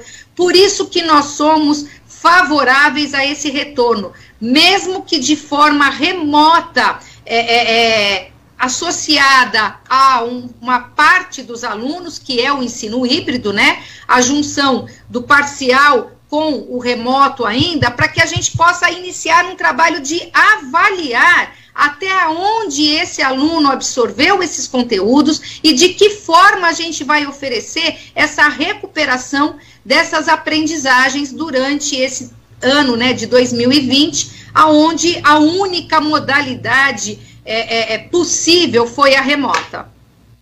Secretária, eu quero agradecer sua participação aqui na programação da Rádio Guarujá. O espaço final está à sua disposição para uma última mensagem. Fique à vontade, secretária. Eu que agradeço a todos vocês por esse espaço, porque é muito importante nós conversarmos com a população, principalmente com as nossas famílias. Dizer que o lugar mais seguro para os nossos alunos hoje é o espaço escolar. As escolas estão preparadas, nós planejamos esse retorno. E se há alguma dúvida, alguma insegurança, vão às escolas, conversem com os nossos diretores, com os nossos gestores, para que é, participem desse momento de retorno. É muito importante. Os alunos estão muito ansiosos para esse retorno. E não tem mais é, é, é, é motivo para a gente adiar esses alunos estão quase um ano fora da escola e a gente vai acabar pagando esse preço lá na frente. Os nossos alunos não merecem, é um direito de todos e um dever nosso em favorecer com segurança, com cautela esse retorno. Muito obrigada. Muito bem, está a entrevista com a secretária Cristina Barleta, 933, aqui no Bom Dia Cidade. Bom Dia Cidade.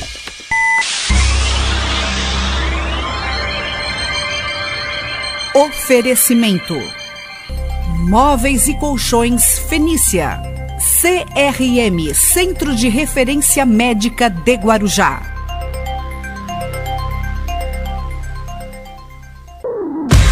Estamos apresentando Bom Dia Cidade. Muito bem, até às 10 horas da manhã, aqui pela Guaru TV, para Vicente Carvalho, também pela TV Guarujá, NET Canal 11, pelos 1550 kHz da Rádio Guarujá, o prefixo mais tradicional de toda a Baixada.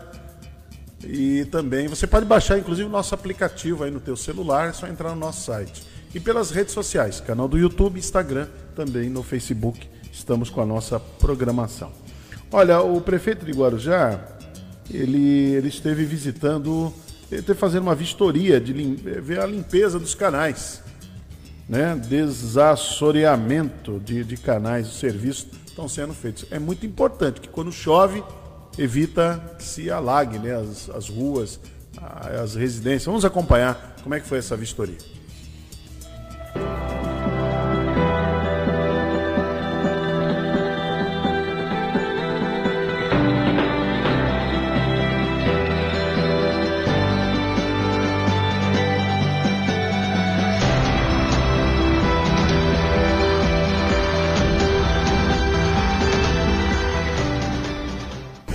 Olá pessoal, zelar pela cidade é cuidar da nossa casa. Nós estamos aqui na Avenida Assis Chateaubriand, é uma avenida de cerca de 2 mil metros, onde tem um canal que estava assoreado. Essas limpezas de canais têm sido uma constante desde o início do nosso primeiro mandato. Até mesmo porque a desobstrução, desassoreamento, a limpeza desses canais são fundamentais para que haja uma vazão melhor especificamente para águas de chuva. Por outro lado, também é fundamental a cooperação, a colaboração de todo cidadão na questão da consciência ambiental. Ou seja, não joguem lixos em canais, ruas, avenidas, praças, logradouros públicos. Esses lixos irão entupir bueiros, canais, enfim, causando enorme transtorno a todos nós. Da mesma forma, essa é uma região que tem grandes projetos a serem executados como a própria revitalização, recapeamento da Avenida Dom Pedro, também a execução da obra do canal da Dom Pedro e, se Deus quiser, estamos buscando recursos para o futuro prolongamento da Avenida Dom Pedro, onde já empreendimentos imobiliários já estão sendo é, projetados. É isso aí, Guarujá trabalhando cada vez mais. Por isso, o trabalho nunca parou, não para e não irá parar. Grande abraço a todos, fiquem mato tem ali, Marcelo? Quanto mato? Choveu, já viu, né? E é muito importante que a população não jogue. Não adianta também esse trabalho está sendo feito, o trabalho está sendo feito, mas aí, se você que mora aí na Assis Chateaubriand começar a jogar lixo. Tem que ter a colaboração então, de todos, né? Não, não, quando vê um vizinho jogando lixo, chama atenção, fala com ele. Não faz isso não, porque está sendo limpo, tá sendo limpo. Aí quando chove, vai entupir, aí a água não tem para onde tem vazão Como é que é, Hermine? Aquela obra, aquele serviço que não aparece, para o público, exatamente. mas é muito importante. Muito bem, o repórter Fernando Santos falou sobre ele, fez uma matéria legal sobre reciclagem de lixo. Vamos acompanhar? Lixo no lixo. Mas que lixo vai para o lixo e que lixo você pode reciclar, ajudar a salvar o planeta e ainda ajudar famílias? É sobre esse assunto que a nossa equipe de reportagem vai falar agora, com pessoas responsáveis sobre a coleta do lixo seletivo, locais espalhados pela cidade, onde você pode contribuir na sua casa, separando, levando até esses locais e transformando o material reciclável em renda familiar para a cidade do Guarujá. Bom, a importância desse projeto é nós termos um equipamento instalado nos bairros que os munícipes possam separar os seus materiais reciclados em suas casas e depositar nesses equipamentos, né, que ficam instalados principalmente em praças públicas, onde a gente já tem uma infraestrutura já constituída. Esse é um apelo que a gente quer fazer aqui como Prefeitura Municipal, que nos ajude a cuidar desses equipamentos. Desde 2018 até o momento, nós instalamos nove estações de sustentabilidade, que são esses containers coloridos na cidade, e quatro já foram vandalizadas, e nós, inclusive, tivemos que remover esses equipamentos para reparo. Então, a gente faz um apelo as pessoas que nos ajudem a cuidar desses equipamentos, que separem os seus materiais reciclados em casa e levem para esses contêineres. Esses equipamentos são de vocês e não de nós da prefeitura. São 140 toneladas de materiais reciclados que foram separados e levados para esses contêineres e depois com a destinação da cooperativa gerando renda a outras famílias. Isso é um conceito muito importante nos dias de hoje, a gente fazer com que as pessoas entendam que o lixo pode se transformar em renda familiar. E onde é que são esses pontos que estão espalhados para que as pessoas possam levar esse material reciclável? Bom, infelizmente, quatro pontos na cidade foram recolhidas estações para manutenção, conforme eu já tinha dito e hoje nós temos cinco equipamentos em funcionamento. E um fica no final da Joana Mendes Faro, aqui no Monteiro da Cruz. Outro fica no Jardim Acapulco, o condomínio Acapulco, nós temos uma estação lá. Né? Temos mais uma estação na Praça 14 Bis, que é a nossa estação pioneira do início de 2018. Temos mais uma estação na Praça do Povo também. Nós estamos finalizando agora um processo de ordem de serviço para a instalação de quatro estações de sustentabilidade completa, que seria o que nós chamamos de fase 2, com capacidade para recolhimento de resíduo de construção civil também. Esses equipamentos eles vão proporcionar uma área de lazer com playground, uma área de leitura com bancos, iluminação, mas os contêineres à disposição para o recolhimento de 12 tipos de resíduos reciclados. A grande importância do material reciclável é chegar na, nas cooperativas em si, é manter a renda do pessoal que trabalha aqui. Hoje nós trabalhamos com 25 famílias trabalhando aqui. Nós já chegamos a ter 46 famílias trabalhando aqui no total. Tínhamos turno, tínhamos dois turnos, que eram o turno da manhã e o turno da noite. Né? Hoje em dia, é, o pessoal vem até aqui, trabalha. Cada pessoa aqui ela chega a ganhar em média de um salário mínimo. E todo o material que é retirado da cidade, ele vem para cá, é triado e levado para algumas empresas, caso seja é, haja necessidade de levar esse tipo de material, e algumas outras empresas elas vêm buscar até aqui onde nós estamos. Então todo o material ele é comercializado e para pagar o, o pessoal que aqui trabalha com a gente. Muito bom, excelente, né? Isso mexe com a economia, né? Economia popular, muito bom mesmo. É, trabalhar com isso, o lixo reciclável, né? Olha, 9h44 e hoje a Secretaria de Saúde de São Vicente vai imunizar os primeiros idosos da cidade. Então já começou desde as 8h30 da manhã, lá no Fundo Social de Solidariedade, na rua Benedito Calixto, ali no centro de São Vicente. Então tem uma senhora de 104 anos que é completa hoje. Então, como presente de aniversário, ela vai receber a primeira dose da vacina da COVID contra a Covid-19 nesse mesmo dia. Importante, né? Muitos idosos estão sendo vacinados Olha, e é, é, é aquilo, os idosos estão recebendo isso como um presente. Como um presente. Por quê? Vão ser imunizados, daqui a pouco recebe a segunda dose e aí pode, pode voltar a ter uma vida diferente do que, do que está levando. Logicamente, não como era antes, vai ter que continuar com muitos cuidados, mas já não vai ter que ficar tão restrito como era. Veja a importância da vacina, coisa que é é bom sempre lembrar, brasileiro não pode esquecer disso. O ano passado, que não faz muito tempo, somente no mês de novembro, no mês de dezembro, o que o governo federal fez em relação à vacina, a guerra que ele abriu pelas vacinas, uma guerra negativa, uma guerra muito negativa. Olha agora o Brasil tendo dificuldades aí com as vacinas, em negociar as vacinas. O governador de São Paulo, embora também não agiu de maneira, não foi totalmente correto, mas desde o mês de maio, junho, ele vinha trabalhando para buscar uma vacina. Apanhou muito, foi ofendido, foi de tudo que foi. Avacalharam com ele. Colocaram aí apelidos, né, nomes indecorosos, principalmente partindo do presidente da República, em cima do João Dória, porque ele foi buscar uma vacina. E a vacina é a única, saúde, a única saída para combater essa doença. E o ministro Pazuello, um marionete ali, uma, um grande fantoche, agora fica tirando foto quando chega a vacina de lá do AstraZeneca, agora ele fica tirando foto, né? Hum, trabalhou, essa vacina, os insumos também. É, trabalhou contra, traba, não teve, não teve a, aquela hombridade de dizer não ao presidente. Podia perder o emprego, paciência. Mas pelo menos não entraria para a história como um ministro tão incompetente, inoperante, né, irresponsável do jeito que ele está sendo. 9h46. Bom dia, cidade.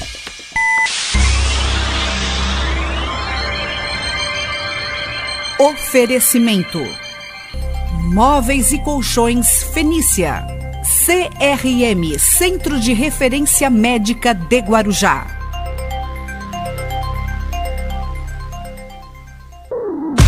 Estamos apresentando Bom Dia Cidade. Muito bem, vamos até às 10 horas da manhã. Marcelo, você conversou com o secretário de Turismo aqui de Guarujá e ele fala sobre o incremento que está sendo feito para o turismo aqui local. Vamos acompanhar essa matéria. Secretário, é, boa tarde, seja bem-vindo à Rádio Guarujá, tudo bem? Bom dia, tudo bem? É um prazer enorme estar aqui falando com vocês mais uma vez, né? Obrigado pelo espaço. Vamos lá discutir sobre nossos avanços aí, né? Perfeito. E, é, parece que tem novidades com relação ao novo portal de turismo na cidade, é isso, secretário? Sim, exatamente, né? É uma é uma iniciativa né, da Prefeitura de Guarujá, é, através da Secretaria de Turismo, e é um portal realmente voltado ah, para todo empresário, empreendedor, né, que acredita no turismo forte do nosso município como fonte geradora de renda e oportunidade. Ele, ele é uma plataforma digital, né, a gente fala muito que ele não é um, um site somente, ele é uma ferramenta de controle de ação é uma ferramenta que vai nos posicionar e nos permitir é, identificar quem é o turista que nos consome, né, que frequenta a cidade, que nos visita, para que a gente possa é, ter um observatório turístico e criar ações no raio nosso que permite essa visitação, incentivar e fomentar ainda mais essa visitação aqui na cidade. Então esse portal ele, ele vai ter lá, é, é vai responder as semânticas, né, de todo viajante, onde ficar onde comer e o que fazer. Então teremos ali toda a, a explanação dos nossos pontos de, de visitação, do nossos, nossa infraestrutura turística, né? notícias de agenda positiva sobre a cidade. Né? Então são, são todas as informações que vão é, proporcionar vender a cidade. Né, ter uma perspectiva da, de quem quer viajar, conhecer, consumir a cidade do Guarujá, né, para todos é, para todos aí os, os turistas e nossos visitantes. E também para o munícipe, né? Por que não? Para também conhecer mais sobre a história, sobre o que a cidade do Guarujá oferece, né? Fazer com que o munícipe volte e, e consuma também a nossa cidade, como os visitantes que aqui frequentam. Secretário, qual a expectativa com relação a esta nova ferramenta, este novo portal de turismo na cidade, secretário? Ó, esse portal, ele, ele, ele, a expectativa dele é de nos auxiliar, né, como eu havia dito, na questão das ações promocionais da cidade, né, no, no, no, na informação de quem é o nosso visitante, nos permitindo ações inteligentes né, na coleta de dados e também nas ações efetivas de, de, de atração, né, um atrativo. Ele também vai nos auxiliar com relação a essa retomada econômica após um período aí, sobretudo para a área de turismo, muito castigada por conta da pandemia. Então, ele, ele vale lembrar que ele é, um, ele é gratuito para o empresário, né, é um cadastro simples. Fizemos né, nos últimos dois dias, inclusive hoje temos mais uma ação é, de, de informação, convidando a classe empresarial. Começamos informando para os empreendedores da rede hoteleira, né, e meios de hospedagem da cidade. Ontem foi a vez da gastronomia, dos bares, restaurantes, quiosques, é, comerciantes de praia, e hoje é voltado para os é, prestadores de serviços voltados para de turismo, como guias, né, agentes de viagem, agências de receptivo.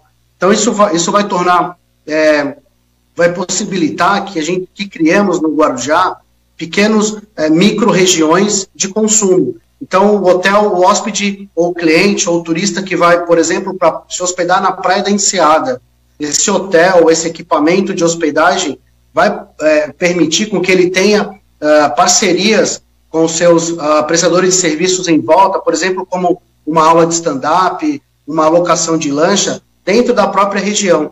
Então, o turista ele não vai ficar mais solto né, na cidade. A pessoa que vai consumir a cidade, ela não vai ficar solta procurando atividades, procurando é, informação. Ela vai ter dentro de um canal específico, dentro de um portal é, específico voltado para essa informação, tudo aquilo que ele pode consumir, tudo aquilo que ele pode fazer.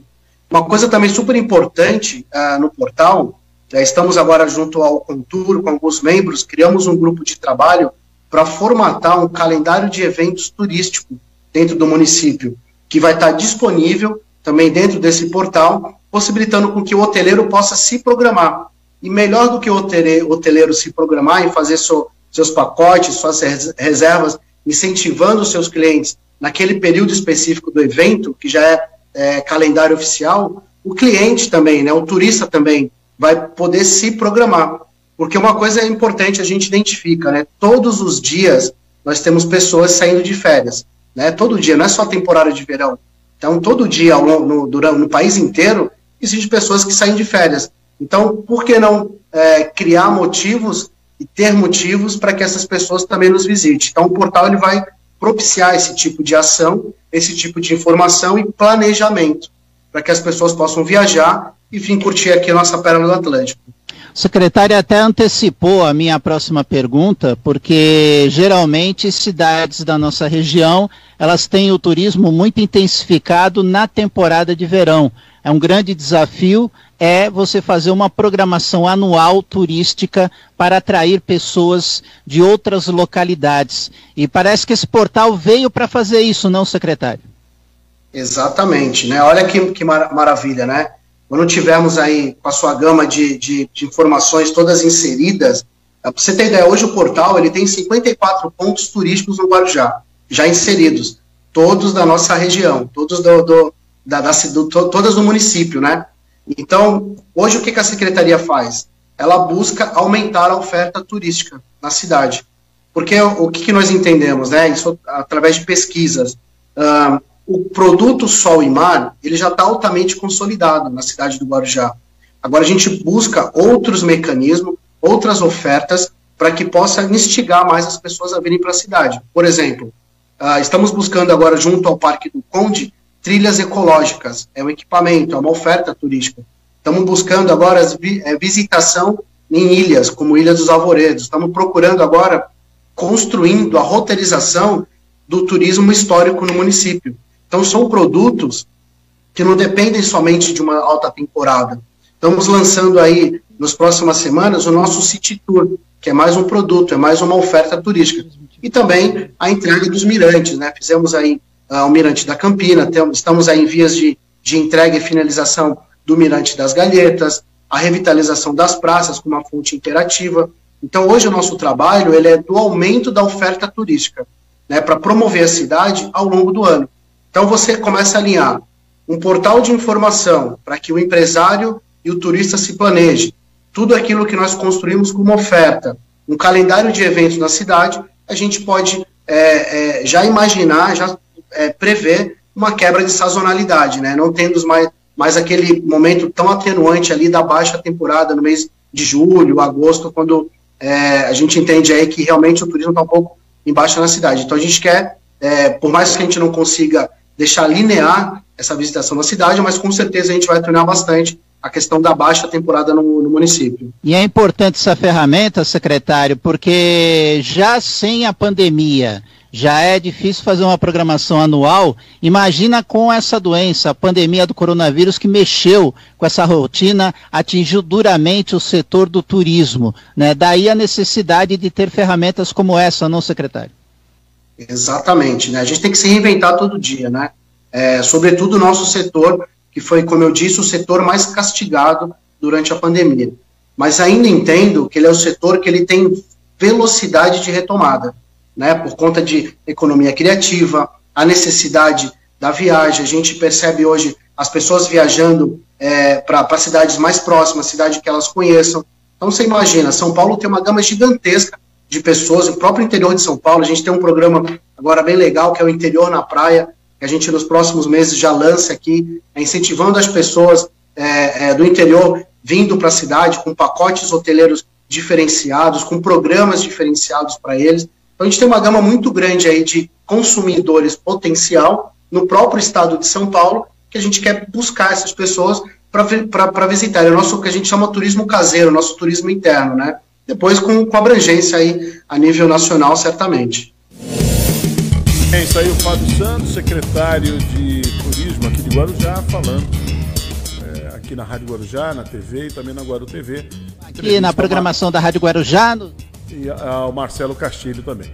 Bom, Marcelo, não tenho mais tempo, já encerramos aqui a nossa edição dessa segunda-feira aqui do Bom Dia Cidade. Você volta meio-dia, né? Meio-dia no Rotativa no ar.